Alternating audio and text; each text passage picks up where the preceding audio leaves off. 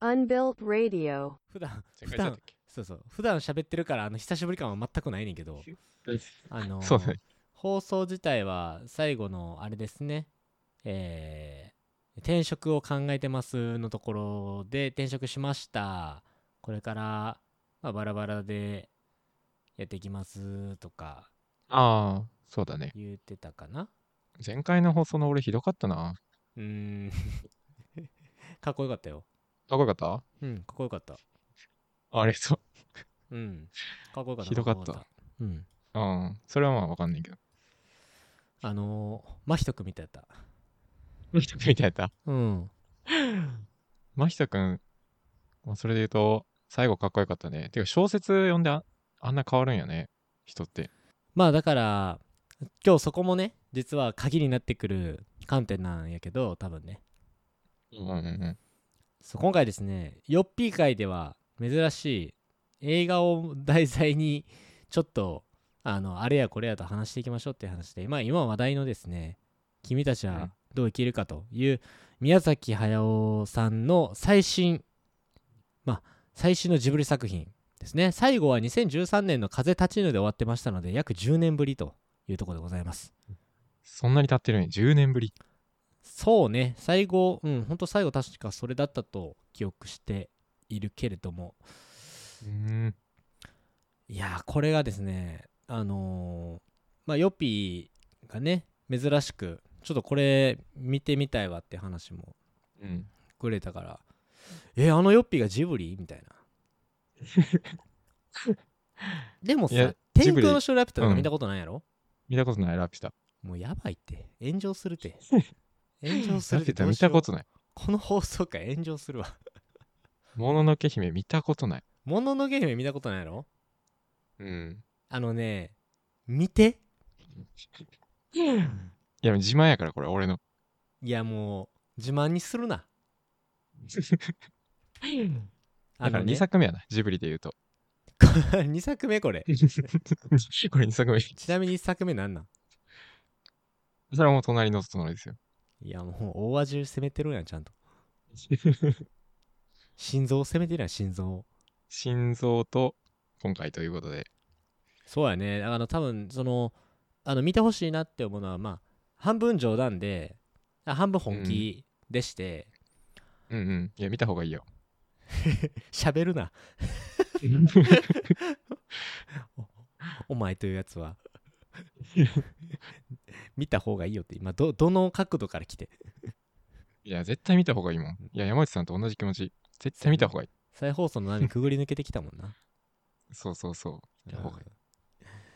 そうなんであの半分本気かっていうとこの「君たちはどう生きるか」あのちなみに私めはですねジブリ作品すべてうん。見ておりますあおの、えー宮崎駿さんの手掛けた作品っていうのは結構多いんですけれども、まあ、ジブリ作品って、うんえーと合計で13作品あるんですね。でその13はい作品すべて、あの見ていますと。で。まあ、大体の人見てますので別に何の自慢にもならないんですけどあの見た人はわかる。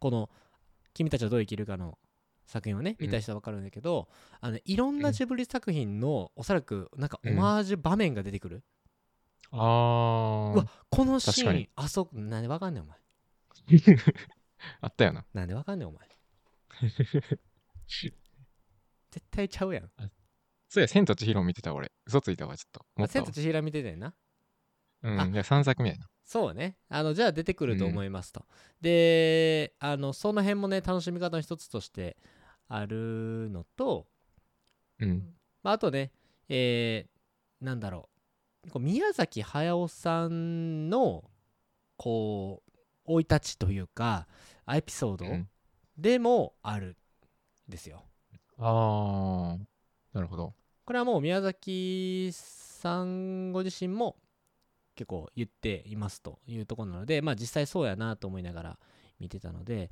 でちょっとね今回はあのー前段君たちはどう生きるかの、まあ、ネタバレまあねなんかゴリゴリともうネタバレしていくって感じはもちろんないんやけどあのこうん。のワンシーンワンシーンってこうだったよねとか、らそもそもこの作品当時通じてなんかどういう感情になったのかとかなんかその辺話していきますのでちょっとまだうーみたいなあ多分ねまあ俺らレベルで話してって聞いてもあの多分そんな弊害はないと思う。むしろなんだろうね ね。多分聞いてもうん。あれやね多分見てあれどういうことやろって多分考えさせられると思うからむしろなんかね。まあ、前知識なく見るのもおすすめ前提おすすめですがまあちょっとこう、あのー放送聞いてから見てみようかなっていう人も全然ありやと思いますのでここの辺りはちょっと自己責任でこの後聞いていただけたらなと思いますお願いします。はいで君たちはどう生きるかはですねあの簡単にこう概略というかあのーなんていうんですかねざっくりとした概要を言っておきますとあのーうん。まあ有名なことで言いますとですねあの全然広告が打たれてないんですよねまず。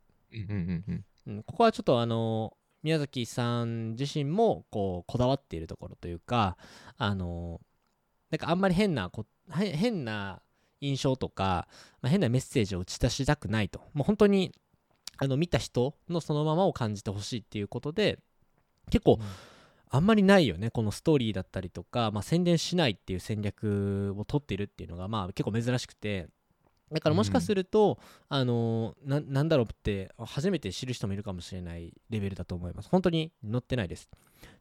にもかかわらず、あの今まあえっ、と放送されて労働省されて1週間強ぐらいかな多分。うんうんうん。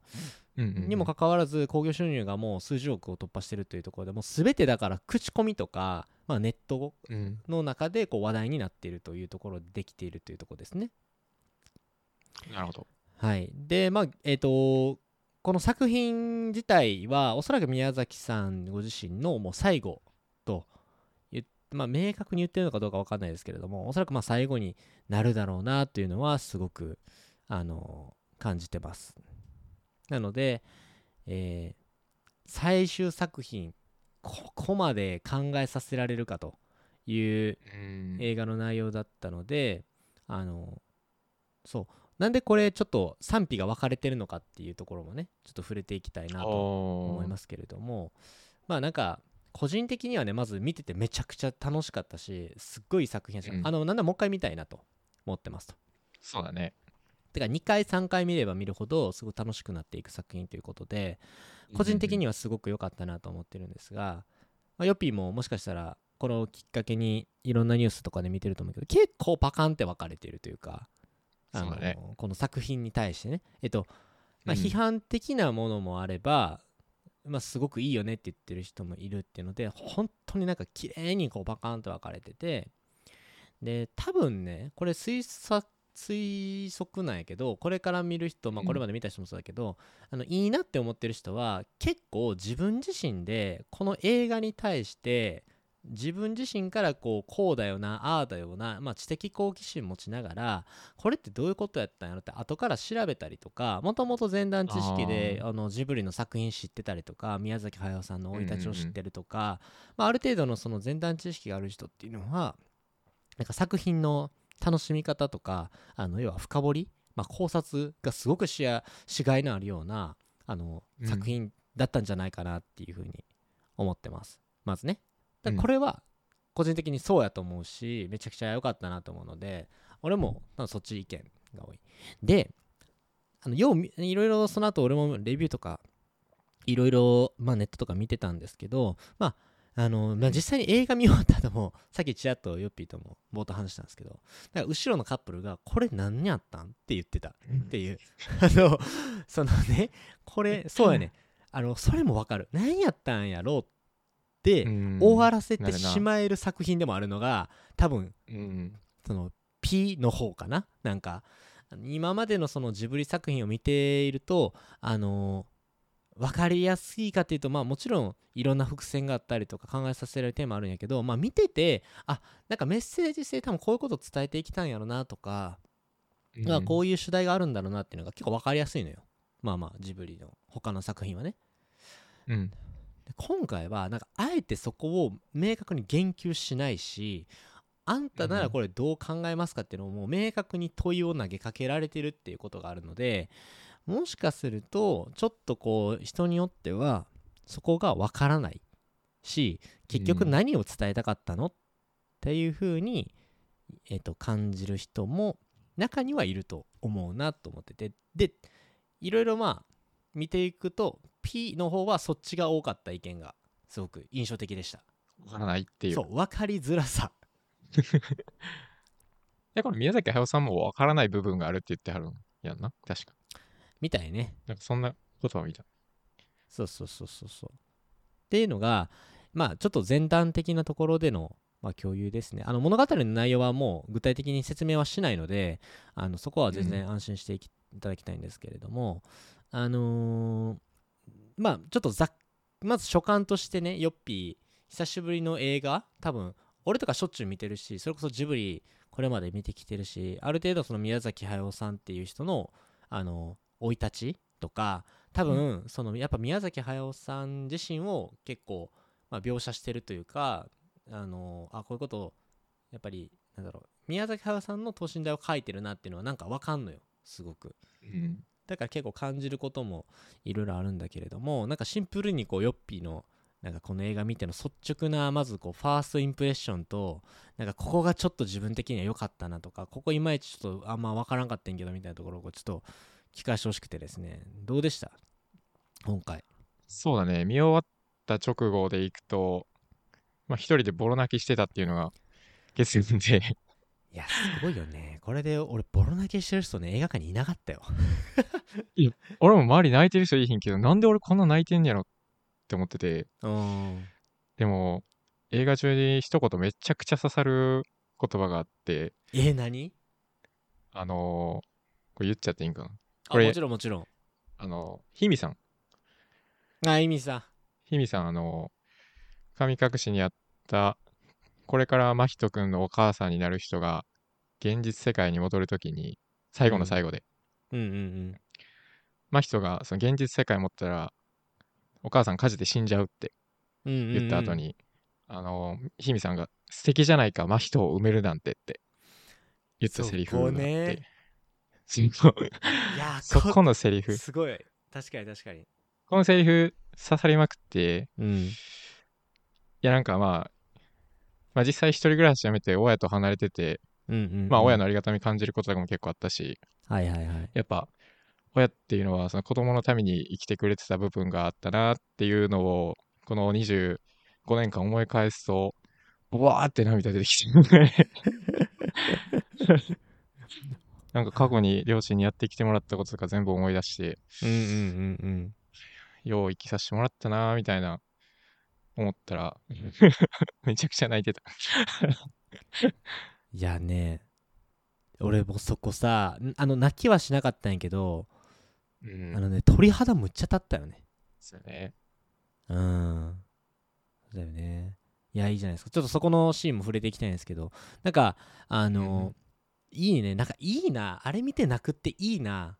すごくこうまあ俺もいいと思う。なんか最初わからん派かなってうん。思ってて、やっぱそれこそジブリ全然見てないし、うんうんうん。背景とかも知らんかったけど、エンドロールの時に俺だけスースースースー言ってて、うんうんうんうん。でそれがね、その、なんか映画良かったなの泣きじゃなくて、ずっと続いてて、うんそのなんか、帰り道も込み上げてきて泣いてるみたいな。うん。結構、あのセリフにうさって刺されたな。いいっすねじゃないですか。逆にさなんかこうあのジブリ作品そんなに見てないヨッピーからしてさなんかここのシーンとか、なんかなんか疑問に思ったところとかないなかった？そのシーンとしてとかセリフでもいいけど。あななんや、ね。結局なこれ何やったの？みたいな。ーあー、なんか最初の方に、アオサギが、あのー池の魚がブワーって真人さん包んでって、うんうんうんうんそれが急に自然と消えてった、ヒュって消えてったやつ、あれ何やったんやろみたいなあれな。ああはいはいはいはいはいああれ結局何がしたかったんやろみたいな。確かに確かにうん。うーんあるよねなんかこうよくわからんシーンが多かったよねだからそのシーンだけを切り取るとねうん。ペリカンが、あの、思いっきし寄ってきて墓場に、あの、真人さんが押し込んでいったみたいなやつとかも、うんうんうんうんうん。そうねそうね。すごい生き物が襲いかかってきて一瞬で過ぎ去っていくっていうのが多かったね。いや確かにそうだわ。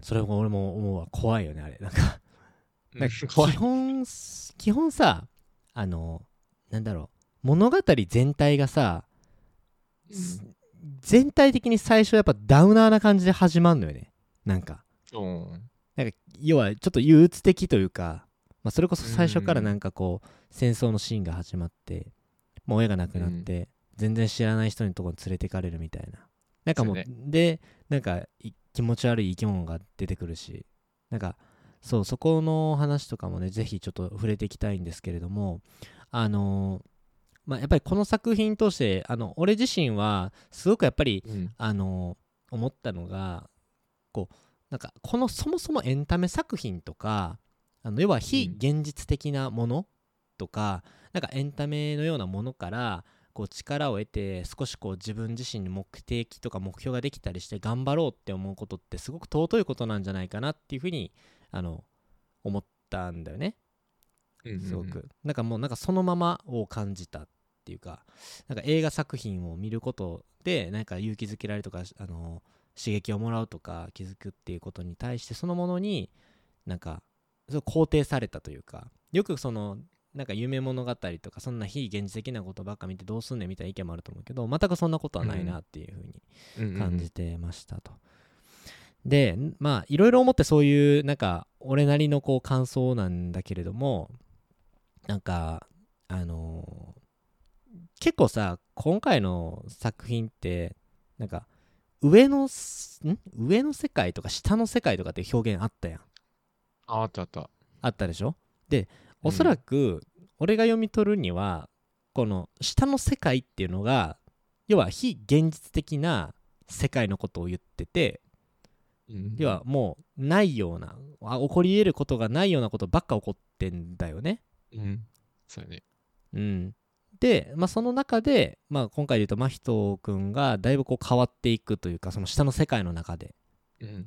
要はまさしくこれがそのアニメとかもう映画のような世界観なんだよねもうありえないことだし、でその真人自身も多分だいぶ変わっていってるのをこれ見た時にねまあ要は創作物なんですよ下の世界っていうのは。うん。うん、で創作物の中でこう、まあ、作り物でもあるし別にそのファンタジーなことなんだけどもいろいろまあちょっと割愛するけどもそこから最終的には真人は何かしらをあの持ち帰って成長して帰っていってるのね確かに。強くなって帰ってったもんな。強なって帰ってたでしょ？そう俺あれにうもうすっごい尊さとか感動を覚えて要はああ。なんか、アニメから現実にこう送り出してくれてることみたいなこううん。要は非現実的なこととかファンタジーなところから何かを持って帰るっていうことうん。をすごくやっぱりこれ宮崎駿さんはすごく推してるんじゃないかなっていうふうには推してるっていうかそういうことも大事なんだよっていうことを言ってるのかなと思ってて最終的とにね、ね。まあ、ちょっと映画の内容でもちらっと触れますけれども、まあ、真人が下の世界でのそのいわゆる OG 様みたいな人に最後こう宣言するのね、もう僕は下の上の世界に戻りますとうん。でそこでなんか苦しいこととかもう辛いことばっかやぞみたいなこう、まあ、一瞬煽られるんですけどけど、うんまあいろいろあるけれどもいやそれがそれでいいんだとで氷見とか桐子とかそれこそアオサギのようなこう友達を見つけますと現実でってうん。で要は。大体そうなりこうすごい真人ってこうなんか人見知りだし友達を作ろうともしなかったし、まあ、すごい自分の中で悪意を持ってるって自分でも言ってたんだけどだからそれを捨て去って、もう現実世界の中で目標として語ってるシーンとかがあってあの本当に俺はそこで結構感動したのめっちゃグッときてあの時の真人がマジでかっこいいなと思ってでこのシーンでもっと言うとこのシーンってなんかちょこちょことあんのよ。宮崎さんの作品で。最後に何かが残るんです。この非現実世界のところから。でも何かを持って帰るんです。みたいな。うん。これまあ多分他にもあると思うけど俺と俺レベルで考察しきれてないけどあの「千と千尋」とかでもあのあ,、うん。あったやん。らさ最後のシーン「千と千尋」見たでしょ？見た見た。あのさ髪留め光ったシーンやねん。本当の最後に。髪留めもらって髪留めくくって帰るシーンあるじゃん。覚えてる？トンネルのとこ？トンネルでさあの本当に最後ハクと別れてうんうん。こうバイバイってなって振り返ったらダメだよって言って、で帰る時にうんうんうんうん。一瞬ね髪留めが光るんですこれあのおばあちゃんからもらった髪留めね。魔法の魔法が込められてるねみたいな。なんかまあちょっと見返してほしいんですけれどもうん。なんか結構有名なシーンだよねそこが。うん。なんかいわゆるそのまあもちろん現実世界に変える時にちょっとこうファンタジーとかそう非現実的なところから持って帰れるものもあるしそこでなんか目標があったりとか自分自身変われるようなこともあるからこそ、えーすごくこういったねまあエンタメ作品もそうかもしれないけどこういう作品通して何か心が動かされるとか目標を作るっていうのは俺はすごい尊いことなんかなっていうふうに思ってるし同時にすぐには人は変われないよっていうのもわかる。なんかだからといって。そうだね。そう実際になんかこう今回の映画もそうだしあのー千と千尋の神隠しの話でもなんか千尋自身はその向こうの世界でめちゃくちゃ成長して大人になって帰ってきたんだけど象徴的なのがやっぱり帰りのトンネル帰る時ってまた同じような感じで怯えて帰っていってんだよね。お母さんにくっついてってうんうんうん要は要は変わった気になるしすごく自分自身でも気づきがたくさん得られたことがどれだけ多かったとしてもそんなすぐに人は変われないよっていうことを要は言ってるんだよね。うん。多分。だ今回のもそう別に帰ってきたからといってもちろん成長したし変わってるんだけれどもまあそんなに人ってすぐに変われないしなんかその夢のこととかって忘れちまえよっていうようなこう別の角度がね青崎が言うシーンがちょっと象徴的かもしれないね,、うん言っなんかもうそんなの忘れますよほとんどの人はみたいな。うん。要はそのちょっとファンタジーなこととかちょっといいことがあったりとかちょっと非現実的なことあったら大体みんな忘れちまうからそんなのもう大事にしなくていいよって言って言うんですけれども、まああのそれはねすごく良い問いかけだと思うんですけれどもあの何者からんじゃんかっていう意見もあるけれどもあの何かね一つ自分の中でこう決めたこととかまあ、その下の世界で感じたことっていうのは、まあ、人の中ではすごく貴重な経験だったしそれを大事にしていくっていうことがあったりするのでまあすごいねなんかその長くなってしまってますけれどもあの作り物とか創作物とかそういうところからあの人生が変わったりとか救われたっていうことはあのすごくよくあることだと思うけれどもそれはすごくうんうん尊いことだし、なんか結構本質的に大事なところなんじゃないかなっていうところがこの映画の中ですごく感じたところがね、なるほど。うん。創作物の中でまあ人が創作物に力を与えられるっていうところを見たそうそう。そうっていうとこ。なるほど。そんな考察の仕方があるんやね。そう。で結構やっぱりね、そこが大きいなって思ってますしうん。まああとなんかこれねもう一回俺見ないといけないなって思うねんな。だからそのやっぱり宮崎駿さんの幼少期のことをすごく変えてるっていうのは結構有名な話で。あの宮崎さんの作品で結構やっぱお母さんとか母親っていうのが結構印象的なキャラクターでめっちゃ出てくるのよね、うん。であの宮崎駿さんのお母さんもこう幼少期からずっと寝たっきりやったりするっていうのは結構有名な話なんやけどなんかあんまりそのお母さんが病弱で全然こう関われなかったりとか転々としてしまって友達ができないっていうのはまさしく今回の映画の真人君と同じあうんの境遇なんだよね。なるほど。うん。でこれ分かんないけどひみが要は今回お母さんで、まあ、すごくうん。あのーまあ病院に行って最終的に亡くなっちゃったりとかしてたけどなんか下の世界ではさ全く逆の感じだったじゃんヒミが。めちゃくちゃ強かったね。強かったでしょ？うん。元気だったでしょ？めちゃくちゃ元気。うん。なんかこれ考えすぎかもわからんけどなんかそういう願望もあったんかなって思ったよね、だから。ああそういうお母さんに会いたかったっていう。そうっていうふうに俺は捉えられたし。うん。でまあなんだろうね。そのうーんこれ難しいけどだからその最終的にお母さんも精神的に強くて元気なところを多分真人自身もめっちゃそういてほしかったしそういうお母さんと触れ合いたかったっていうちょっとなんかこう願望のものも含まれてたんかなっていうのはちょっとああるよねあの世界観自体がうーん。うんそうなんか焼け死んでしまってるお母さんやけど炎を扱えるっていうなんかちょっとああ、なん確かに。かねその辺とかもすごく感じて、うんうんまあその炎は平気だ素敵じゃないかおお前のお母さんになれるなんてってさっきヨッピーが泣いたシーンの話もあったけど、うんなんかあの辺からやっぱ力強さを感じるよね精神的なそうね。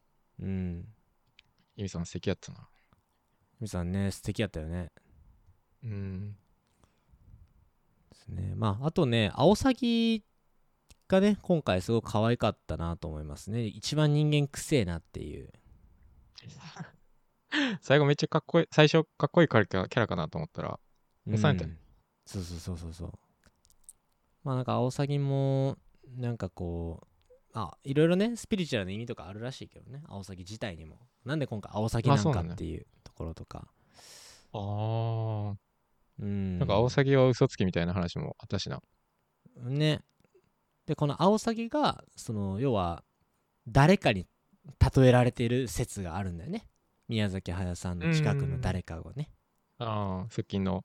そうそうそう。まあそれは誰なんかっていうのは、まあ、別にあのー明確になってるわけじゃないんやけど、まあ、結構そういうだから誰かを想定して当てはめてみるっていうのも結構面白いうん。うんうんうん。なと思ってますねもしかしたら高畑勲先生なんだったんじゃないかとかねうーん。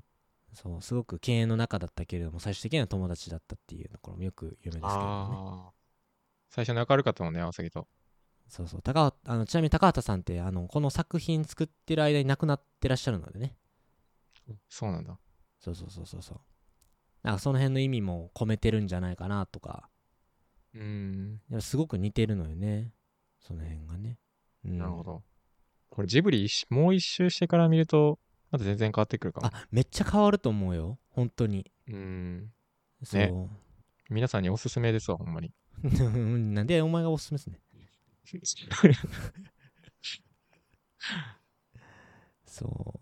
でまあだからねこう考察とかしていくともうキリがないんだけれどもやっぱりその、うん。この作品見てそのヨッピーが感じたみたいにあのやっぱりこうあの親とかでやっぱ家族愛とかそういうのがすごく感じられると思いますと。でそんなにフューチャーされてるわけじゃないんだけれども、結構リアルっちゃリアル。なんかそのお父さんが自分の正義を押し付けてくるシーンとかさ。ああ。中に入れてきてやるとか。そうそうそうそうそうそう。あとお母さんがね結構なんかよくわかんないしなんか知らん間に別のお母さんになっちゃってるし、最初やっぱり全然名前も呼ばないんだよね。うん 確かに。おばさんって言ってたよ夏子おばさんって。そう。なんかお父さんが好きだから助けに行かないとみたいな。だから無駄に正義感が強いというかね。別に自分自身は思ってないんだけれども、なんか他人に対してはすごく正義感強い人いるじゃん。うん。でそこが危うい真人って感じね。要は他人のためなら自分が傷ついても厭わないみたいな。なんかそこがいわゆる悪意みたいなことで象徴されたりするんだよねなんか本来うん。自分自身が目を向けないといけないことに対して、えっと、背けてしまって全てこう伏せてしまう。だからあのあ怪我した時とかあったじゃん。頭に怪我した時とかね、まあ、あれもうん多分いろんな文脈があるんだろうなと思ったんだけど、まあ要はそのあんたらのあのこれ一個の見方ね。お父さんとかうん。お母さんに対して、あんたらのせいでもうもうすっごいもう憤りのないような今すっごいモヤモヤしたいわゆる悪意とかモヤモヤがある中でもう行き場をなくして物とか誰かに当たれないからもうしょうがなく自分に当たるしかない。うん。くて石で頭を削った。だからそれをもういわゆる見せつけるじゃないけどこんな目にやってしまったんやぞっていう。そうそうそうそうそう。まあ転んだけどなみたいな。だからその憤りをなくなった思春期のこうなんかこう行き場のなさから来るようなそういう自虐行為みたいなものもあるし、まあ、なんかそういうことも考えたりするとね親子関係の悪さからなんかこうこんなことになってしまってるとかね。真人君の正義感の強さってやっぱそういうところでやっぱ正義感強い人ってポジティブな印象あるけど逆を言うとこう自己犠牲の極みみたいなのにもなりかねないっていうところとかね。うんうんうんうんだからすごくこう危ういなって言われたりするね。真人君は。なるほど。うん。まあどこか子供として構ってほしいっていうところもあったよね。うんあったと思うよ。ね。でなんかその精神的にあのやっぱなんかその真人君のリアクションの薄さ？えぐくない、うん リアクションの薄さ。お前リアクション薄すぎやろ 最初喋ってなかったもんね。何も。そうそうそうそううん、あのーまあ、感情を失うっていうパターンもあるしね。そうだよね衝撃的な出来事やったら。うんだってさあの一番おかしいやろって俺はもう映画中に突っ込みそうになったのがさうん。部屋に入ってきた青崎いるでしょ？青崎がうんうんうん人間の言葉で喋ったやんうん。喋ってたな。ガーサーンって。そう真人なんて言ったかっていうと「し」「し」って追い払っただけなのよ いやいや「し」「し」じゃないよとほ お前これまでのジブリ作品の流れで言うとお前喋んのやんけっていうああ、確かに。そうだね。帰りがあるのよねうん。そうなんかしかもその夏子さんへの嫌悪感もすっごいあったんだろうねあれ すごかったね。うんでも、夏子さんからのもやばかったけどな。あんすたなんか大嫌いって。まあ、あれ、本音かどうかわからんけど、まあだから怖かったね、あのシーンも。あれはどうなんだろうね。多分あれもちょっと考察というか考えは、うん。なんであんなこと言ったのかっていうところもちょっと考えてないけど結構やっぱりその親子間の問題っていうのは毎,、まあ、毎年あるわけですけれどもそのやっぱりうん。全然自分に対して愛を示してくれないとか関心を持たないっていうやっぱりそういうものに対してちょっと嫌嫌気っていうのがどうしてもお母さんの中で持ってしまって本心で多分言ってる部分もあると思うのね、うんうんうん全然こうやっぱ真人さんってなんかこう振り向いてくれないねっていうのもあるし逆うん。うに、ん、多分愛情から来てる説もああるなって俺も見ててそうね。最初そっちかなと思ったけど。うんあんたなんか大嫌いって言って要は突き放そうとするよねうん。そうするとさ変えるんちゃうかと思うよねそうよね。元の世界。もう戻るんちゃうかっていう。ん。そうそうそう。だから戻ってほしいからそういう言葉吐いたんじゃないかっていう。まあ多分そっちだとは思うんだけどね。でも多分そそうね。そこだけじゃない気はする。なんか。あのー7割くらいかな。うん。7割ぐらいかな。うん。やっぱお母さんの気持ちになってみるとやっぱそういうのもあるんじゃないかなって思うよね。なんかそのあんなにもこうまあ尽くしてるっていうほど尽くしてるか分かんないけどすごくこう優しくして親切もしてるけど、うん全然真人さんがまあ振り向いてくれないしずっとまあうん。変なそっけない態度取るからやっぱりちょっとこう感情的になるんじゃないかなっていうのもねなんかありそうだなと思って見てましたけれどもありそうやね。ううんん。なんでその、まあ、ペリカンとかインコがねちょっとなんか毎回鳥、今日、今回鳥多かったですね。うん鳥多かったなんだろうね。これはマジでわからん。なんでなんやろ。なんでインコが人間食うっていうシチュエーションやったのね。うん。まあ一つ言えることはペリカンとかインコ自体は宮崎さんが好き。あ、そうなんだ。うん、っていうぐらい。結構出てきた。前から。うん。まあ結構ねそう鳥とかはすごくやっぱ出てくるよね。いろんな場面で。うん。うん。あ、そうなんや。そうそうそうそうそう。まああーそうだね。まあそれはもうあるしまあなんだろうね。こうなんかこう最初もうやっぱりこうやっぱ真人君の精神的不安定さっていうのは結構この物語のポイントで当時の宮崎さんも多分そうだったんだろうなって思うし別に宮崎さんのこの作品通してじゃないけど、自分たちも結構精神状態が不安定になることとかって見た時にやっぱ正しい判断とか暴走してしまうみたいなことっていうのはやっぱあるんだろうねっていう。だって青青崎喋ったりしても驚かへんし夏子さんが森に入ってってもめちゃくちゃお前スルーするやんって。その。えー、お前それスルーするって。夏子さんってなるもんな。そうそうそうそうそう。夏子さんどな夏子さん森に森にお母さんがみたいななると思うや。んお前スッて見てスッて戻る。お前何してないよってほいでなんか皆さんそうそう本読んでたから。でなんかねあの辺が結構やっぱりその結構恐ろしいなんかもう悪夢の世界にいるんやろうなっていうもう真人くん自体がずっと。うん。うん。精神的にね。だってねあの白チューム見てたでしょ？ん昼寝して。あで悪夢見てーたでしょ、うん。あれって結構やっぱその映画シーンとかよくあるシーンでさなんかお昼寝とか昼間に寝る夢って基本不吉なのよ、もう全部。うんうんうんうん。見ないじゃん普通は、そうね。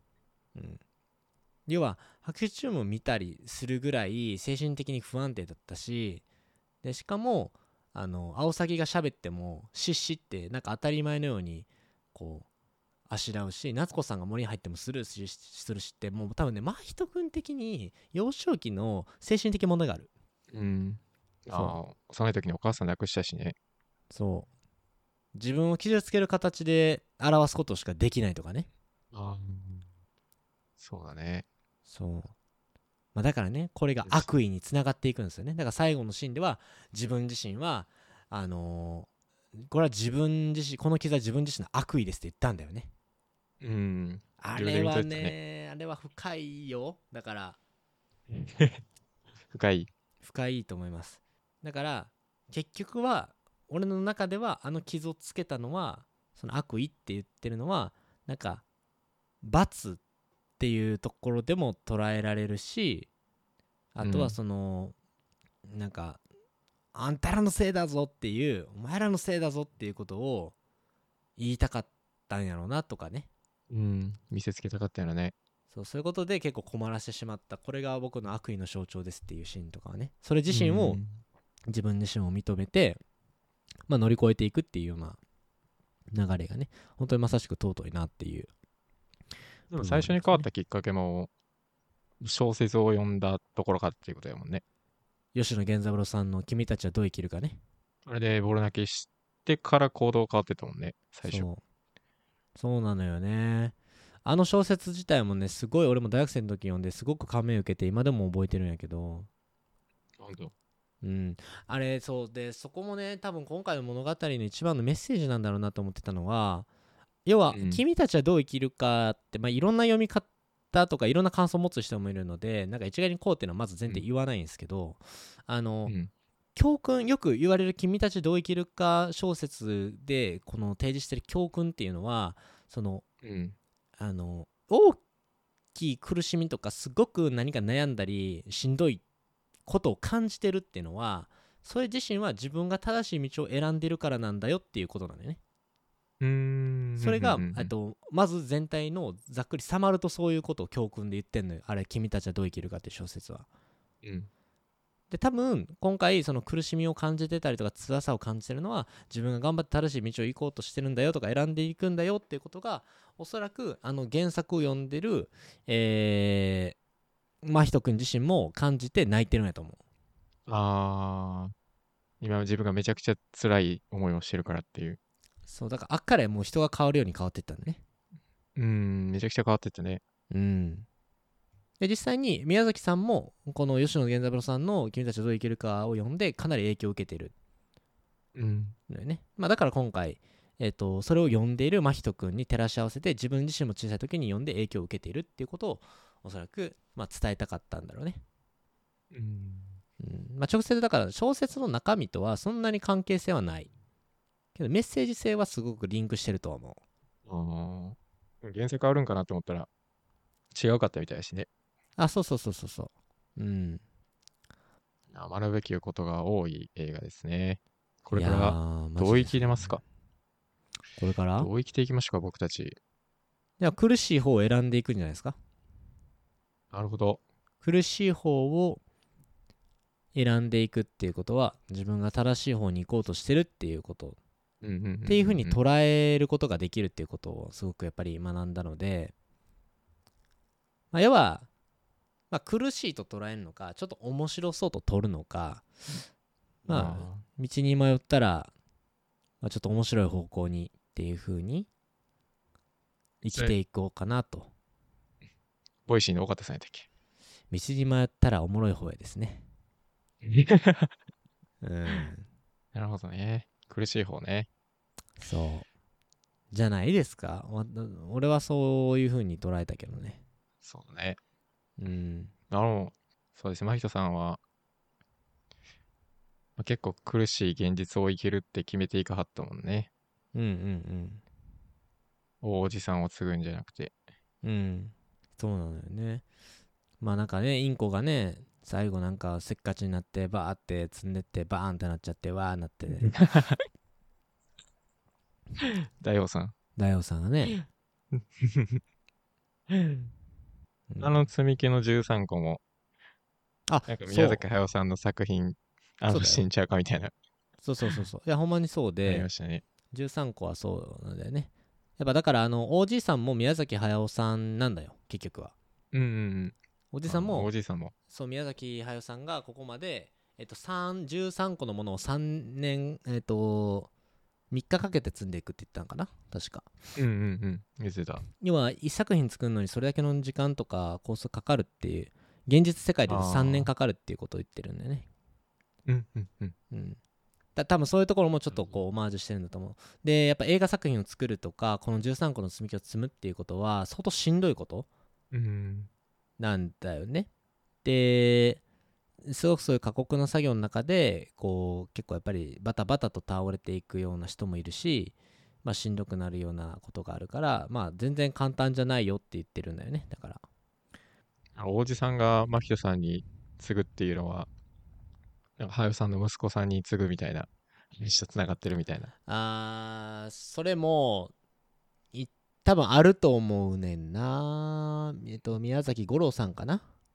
うん。まあでもね、それは多分ないとは思ってて、うん。ないと思ってるっていうのは明確にその宮崎駿さんってなんかの作品かであの宮崎さんって今見たら見たら分かんねんけど多分漢字が違うはずなんよねああ、立つ先やったよね、今回。そうで多分なんかその辺はい多分い意図はあると思っているんですよ、うんうんうん。その要は息子のひ息子にこう継いでいくんだとかいう意味はないと。もうここで自分自身の作品であるっていうか終わりであるみたいなね。多分そういうのもあったりとかっていうのはあると思うんですけど、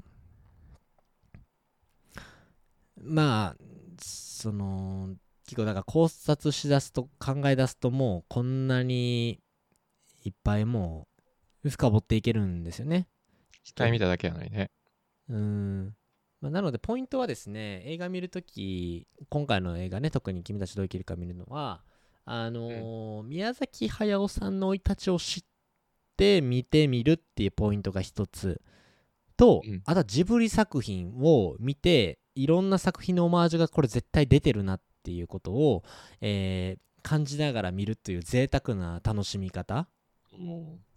っていうのとやっぱりストーリーそのものの中でやっぱりその、まあ、上の世界下の世界って分かれている中でのその下の世界っていうことが今回すごいファンタジックでありえないような世界観の中だけどその中を通じてえー真人君自身が成長していってしっかりと元の世界に戻った時にえー自分自身が変わる目標も持ってるしまああのまあ友達を作るとかね含めて、まあ、本当に変わったっていうところは、まあ、自分自身たちのこう日々の生活でも、まあ、あの捉えることができるというかね、うんうんうん。アニメとか、ね。えー映画作品とか、まあ、何でもいいよ。こうもしかしたら、えー音楽かもしれないしなんか好きなうん。アーティストかもしれないし、でそういうものとこう友達になる。でお守りのように持っていくっていうことでうん。意外と自分の明日からの行動とか本当になんかそこから簡単な影響を受けてこういう目標で頑張っていこうっていうのはすごいだから尊いことっていうのを改めてこう感じさせられるっていうので、まあシンプルに作品のそのメッセージ多分ストレートなメッセージで多分そういうのを打ち出したかったなと思うよね。ここは。うん。これは多分わかると思う。そういうことを伝えたいんだと思うね。うん。うん。まあ宮崎さんの監督あのか作品こういうの多いから結構。うん。うん、でそこでシンプルにこう楽しんでいくっていうのがこの作品の楽しみ方だと思うしあの多分シンプルに力はもらえるんじゃないかなって思うよねそうだね。まあ、少なくとも、どう生きたいかっていうのは考えていくよね。そうだねうんどう行きたいですか？親に還元していきます。親に還元していきます。これからはね。はい。そうね。ぜひ、親に還元しててほしいですし、うん。もう一回見ましょう。どう生きていきますか？ああ、そうだね。うん。次は金曜ロードショーで。いつやねん。いつやねん。いや、ぜひ皆さんにはね、IMAX で見てほしいね。まあ、やっぱあのジブリ作品さながらのこの走るシーンとかあのジブリの世界観自体はめっちゃ感じられるからねもちろん今回の映画作品でうんああめっちゃジブリやなってなるシーンもやっぱり多いのでもう食べるシーンとか走るシーンとかちょっとこう。躍動感のあるシーンとかやっぱこうあジブリやって思いながら見れますので IMAX いいと思います。めちゃくちゃいいと思います。うん。いいっすね。いやもう一回見たいなやっぱり。もう一回見る？うん。もう一回見てもう一回放送する？もう一回。二回もう一目でもう一回見てもう一回放送するとき何話そうかな 誰をし、えっ、とジブリキャラの中で出てあの今回の作品に出てくるおばあちゃんたちまあ愉快なマドマダムたちうん。いるんですけれども、えー若くしたら誰が一番可愛くなりそうかを決めましょう 今回キリコさんしかね 出てこなかったですからね確かに、キリコさんしか、でも湯婆婆みたいな人いたよね。いた名前覚えてないけど。あー、でもあのおばあさんら一人一人ピックアップしてほしいな。そうだねいいの面白いですよね。そうそうそうそうそうまあ本当にあのただねやっぱり、まあ、これちょっと最後にするするけどあのーなんか結構やっぱ最近多いのはあの映画見てたりするとあのーなんか長いとか分かりづらいとかいうタイプの人があの多くなってるっていう巷での噂を聞くんですよあ、そうなんですか。はい知りませんよ本当にそんな人がいるのかどうかはねうん。だからね、あでもね、多分そういう人多いと思うよ。ショート動画ばっか見たりとか、まあ最近ですと倍倍速で見られたりとか、まあなんだろう、そんなに長編のものって、まあ、見見れないようになってきてるんだよね。要は人って我慢できなくなってきてるのよ、今って。作品の間とか、考えさせられるとか、もうもっと分かりやすく、もっとインスタントに楽しめて、もっとドーパミンが出るようなものを求めてんのよね。しゃあないね、それは。うん。だから、なんか、そこに、なんかそういうのを求めてる人はもうぜひミッションインポッシブルを見てくださいと。はい、そっちで？うん。なんかこれは別に、あの、なんか揶揄してたりバカにしてるわけじゃなくて、ミッションインポッシブルめっちゃ面白いし、うん。ミッションインポッシブルも分かりやすくて、もうすごく興奮する映画だと思うんだけど、あのね、この映君たちはどう生きるかは、そういう類の映画ではなくて、いわゆるタイパとか、コスパとか、なんかそういう考えを捨てて、自分で考えるっていう力を持ちながら見んとダメ。受け身になったら、あ、受け身だったらね。終わり終わり。もう絶対終わり。うん。もうほんまに、ね。ほんまにな、なんやったんこれってなると思うん。う。うん。だからね、ねその辺は、なんか多分、宮崎さん自身も、あの、こういうメッセージを伝えたいんだっていうのを逆に伝えてないんだよね。だからこうやって俺らが考察したりとか、まあ、こういうとこであのすごく力もらったよねとかこういうとこで影響もらったよねっていうのをやっぱそれぞれが感じてもらえる映画にしたかったんやと思うよねだから結局はうん。君たちはどう生きるんですかってそれを見てね今回の映画見たりとかっていう最最後の大きな問いかけをして自分らで解釈して帰っていってほしいということだと思うのでぜひね問いを立てながら見てもらうっていうのが一番いいと思います。この作品の楽しみ方は。そうですね答えは出てこないですもんね。ないです。うん。うん。主体的に見ていきましょはい。ぜひねインコインコ大王みたいにならないようにしてくださいね。う。だからあれは絶対に揶揄してますから。宮崎さん。お前らインコ大王みたいになんなよっていうまあ、確かに積み木めっちゃ早積んだもんな。焦るなと。焦ったら崩れるからと。いいこと一個もないぞ、ま、ほんまにあのシーンそうやと思うよ。なんか。うんうんうん。なんか、ね。規律に固執して既存のルールに縛られて産屋に入ったからお前は処刑だとまあその意味わからへんくだらないルールに縛られてる大人たちとかせっかちですっごいこう自分のペースじゃないと落ち着かないような人をすっごい揶揄してるなと思うよ俺はそういう風に読み取ったよ確かに最近あるもんね。その、何やっけ。あー、すっと出てこへんわ。何々あの、SNS ですぐうん注意する人。正義感、正あ義感なんとかみたいあ、な。正義感。正義感強いおじさん系の。うん。確かにあるかもね。そうそうそうそうそう。なんかあの辺とかはね、なんかだからその、あえて動物とかよくわかんないもので、あのーいろんな登場人物とか登場動物出てくるじゃん？うん。これを。これを誰にとか何に例えてんだろうなっていうのをう想像しながら見るといいと思う。あでそれがー、自分の自分たちに置き換えてみて。そうそう。自分たちの身の回りでもいいしさっきみたいにちょっと抽象的に社会全般でこうだよねとかっていう風に捉えるのも全然いいし、そう思うとやっぱりあの宮崎さんがもしかしたらちょっとその中でこう思ってるんちゃうかなってこういうこと伝えたいんじゃないかなっていうのを、えっと、正解はないんだけど自分の中で答えを出しながら見ることができるとうん。